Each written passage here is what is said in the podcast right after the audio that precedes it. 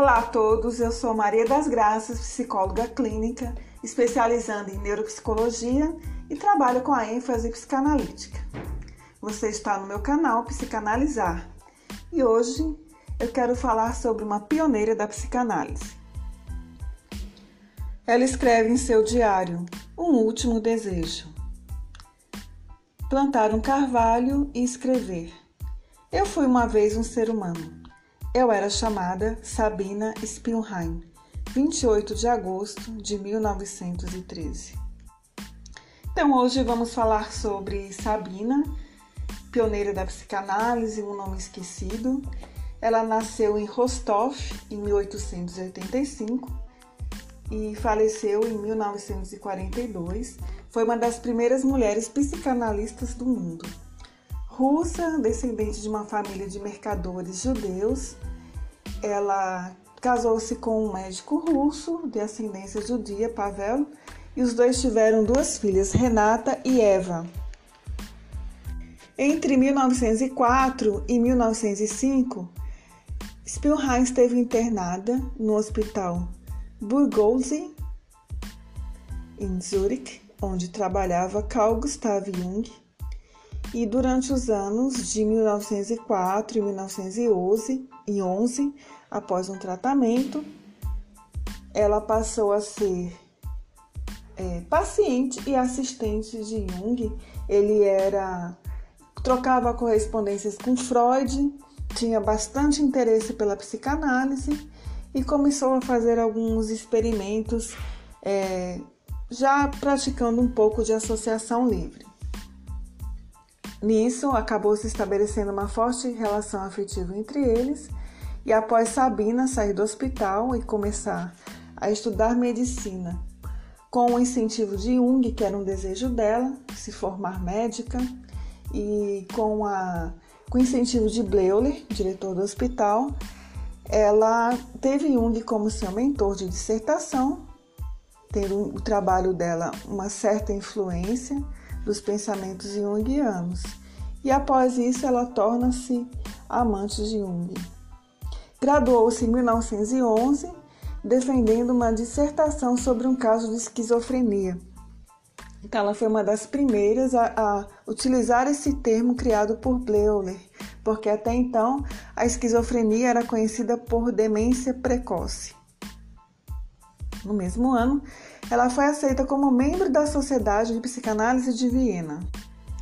No livro Diário de uma Secreta Simetria, do analista junguiano Aldo Carotenuto, ele conta como ele encontrou uma documentação inédita eh, nos porões da antiga sede do Instituto de Psicologia de Genebra. Ele encontra correspondências de Sabina Spielheim, Freud e Jung.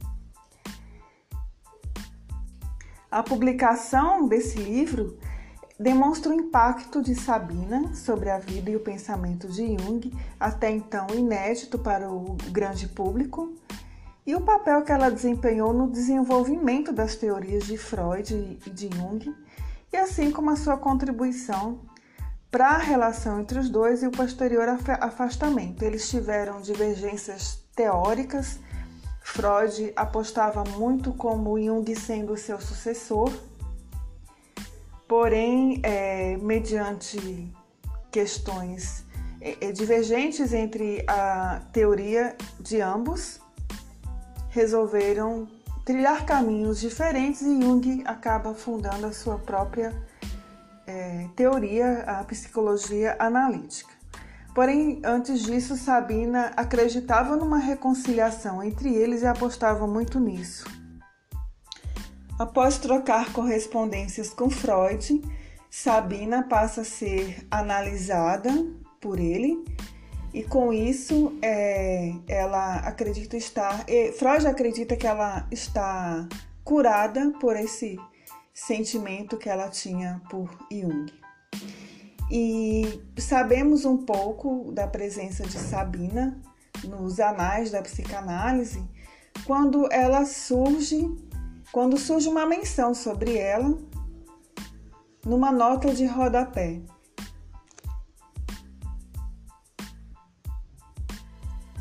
Quando Freud escreve além do princípio do prazer, da possibilidade de haver um masoquismo primário, ele escreve, ele insere a seguinte nota: uma parte considerável dessas especulações foi antecipada por Sabine Spielheim, 1912, num instrutivo e interessante artigo que, infelizmente, não me é inteiramente claro. Nele, descreve ela os componentes sádicos do impulso sexual como destrutivos. É uma recusa reconhecida por Freud, que declara, porém, nove anos mais tarde, no texto O Mal-Estar da Civilização. Recordo minha própria resistência quando a ideia da pulsão de destruição apareceu pela primeira vez na literatura psicanalítica e quanto tempo tardei em aceitá-la. O trabalho, publicado em 1912 por Sabina, traz como título A Destruição como Causa do Devir. Após a publicação desse último artigo, ela casa-se com Pavel, o médico judeu que eu mencionei, e muda-se para a Suíça, onde ela reorganiza a Sociedade Psicanalítica de Genebra, onde se tornou uma figura de destaque e foi analista de diversos nomes da psicologia, entre eles Jean Piaget. Conta Sabina em seu diário que chega um momento da análise de Piaget em que ela suspende o trabalho, porque ele, ele passava a maior parte das sessões é, trazendo questões de teorias e de estudos que eles desenvolviam sobre o desenvolvimento da criança. Tanto Piaget como Sabina passaram a observar seus próprios filhos e desenvolver as suas teses. No ano de 1923, já com as duas filhas, Sabina retorna para a União Soviética, também com a orientação de Freud para que ela divulgasse a psicanálise. Então, ela já havia feito a divulgação na Europa, na Suíça e agora vinha para a União Soviética, também fugindo um pouco é, da, da guerra. Fundou um, jardim de infância em Moscou, chamado de Berçário Branco, onde essa instituição ela tinha uma finalidade do, de um rápido amadurecimento crítico e analítico das crianças. Porém, três anos depois, infelizmente, ele foi fechado por autoridades soviéticas um pouco aí da perseguição de Stalin e de seu regime autoritário. Por algum motivo desconhecido, o trabalho que Sabina desenvolveu na Suíça e sua produção, muita coisa se perdeu. Porém, ela teve alguns artigos publicados e hoje cerca de 30 estão disponíveis em alemão. A doutora Renata Kronberg em seu artigo Sabine Spielheim em A Origem Positiva da Linguagem, nos diz que Sabina publicou um ensaio chamado As Origens das Palavras Infantis Papai e Mamãe, em 1922, ainda trabalhando com Piaget, onde ela traz um pouco da origem, né, sua teoria sobre a origem do, e o desenvolvimento da linguagem nas crianças e da formação do símbolo. Para ela, o início da linguagem se dá na lalação do bebê, sem significado, que quer repetir a experiência sensório-motora prazerosa na experiência pulsional da amamentação, que ela chama de estágio autista da linguagem. Então, eu trago esse trecho. Quem quiser saber um pouco mais sobre é, Sabina, temos a tese de doutorado de doutora Renata, que podemos encontrar na internet. Ela é biógrafa de Sabina e publicou um livro sobre ela também. O livro da doutora Renata é, Sabine Spielheim, uma pioneira da psicanálise, Obras completas, volume 1, estou aguardando ansiosamente o volume 2, é da editora Livros da Matriz, também é, traz esses, alguns desses textos que foram, esses artigos que foram publicados por Sabina e posteriormente esquecidos. Hoje, mais estudados depois da descoberta do Aldo Carotenuto. A vida de Sabina teve um fim trágico. Ela morreu em 1942, é, na cidade onde ela nasceu, Rostov, junto com as filhas, por soldados nazistas. Ela foi assassinada.